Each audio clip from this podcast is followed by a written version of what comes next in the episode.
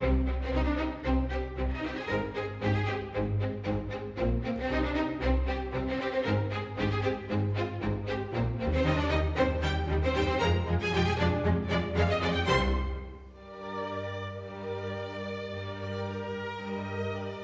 Então, Helena, vamos lá uh, continuar com este desnorte, posso chamar-lhe assim não? Bem, enquanto, eles chegam a Flandres, as coisas parecem aparentemente normais. Eles chegam lá no princípio de 1917, um, ehm, vão ser instalados exatamente na zona de, de Lali nos primeiros tempos as coisas não são muito complicadas, até porque depois eles vão apanhar a primavera, quer dizer, e portanto uh, era, era, mais, era mais agradável. Uh, começa com, com, com final de verão, princípio do outono, as coisas começam a ficar mais difíceis, até, por exemplo, vão aparecer documentos como aquilo que eles vão chamar o rol da desonra. O que é que era o rol da desonra?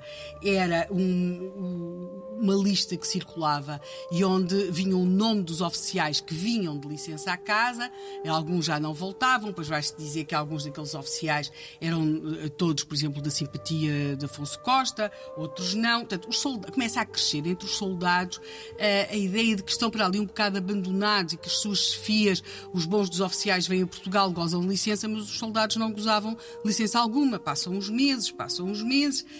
Um, aquela própria circunstância de uh, começarem a estar enterrados naquelas trincheiras e uma coisa é as trincheiras quando não chove, outra coisa é as trincheiras quando chove e note-se que naquelas terras não é bem como aqui, começa a chover claro. muito cedo, uh, em termos de meses, é? para nós ainda é verão e lá já chove. E, portanto, uh, com, a chuva, com a lama, tudo se vai complicando muito dentro, dentro daquelas trincheiras.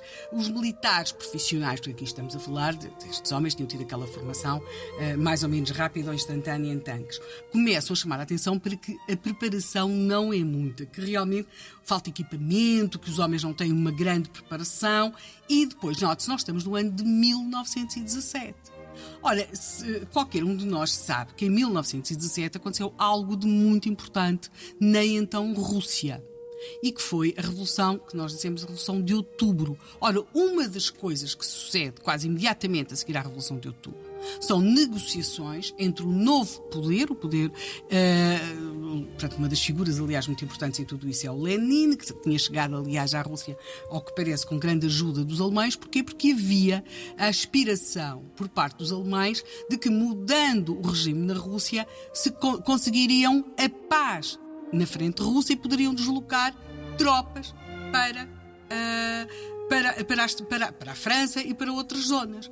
E, portanto, temos uh, realmente uma maior disponibilidade de homens por parte dos alemães quando conseguem entrar em negociações com o novo poder da Rússia porque o, digamos que os alemães entram numa espécie de corrida contra o tempo, porque sobretudo eles sabem que quanto mais tropas americanas aqui chegarem frescas, mais difícil vai ser para eles ganhar o conflito. Portanto, eles querem ganhar o mais rápido possível. E daí esta uh, necessidade de desmontar a frente russa, que depois vai levar ao assinar do, do Tratado de Paz de Brest-Litovsk. Aquilo que temos aqui uh, é que os portugueses começam realmente a notar um recrudescimento dos bombardeamentos alemães, ou seja, quando as tropas portuguesas, ali por finais de 1917, início de 1918, já começam a estar muito cansadas, a ver que não são renovadas, porque esse é um dos grandes problemas. Eles não são renovados, não, não, não, não vêm a Portugal, ah, não, não chegam mais homens, eles estão desesperados sem perceber quando é que saem dali. A, a, a, a situação de conflito vai se agravando. A de conflito e a de clima, porque vem o inverno, que dentro daquelas trincheiras é uma coisa ainda mais terrível. Portanto, a situação nesse aspecto é muito complicada. Por outro lado, em Portugal, também em dezembro de 1917, nós tivemos uma mudança de governo é uh, o, o, golpe do Sidónio Pais. O Sidónio Pais, que até se dizia que era germanófilo e tudo isso, a verdade é que quando o Sidónio Pais chega ao poder, estamos a falar, o golpe é 5 a 8 de dezembro de 1917, a 8 de dezembro eles têm, a gente do Sidónio tem o controle da situação e resolvem negociar com os ingleses, então, a retirada de dos tais militares portugueses, que estão à espera de ser substituídos há tanto tempo, uh, até porque os ingleses achavam que nós não teríamos assim um grande préstimo militar.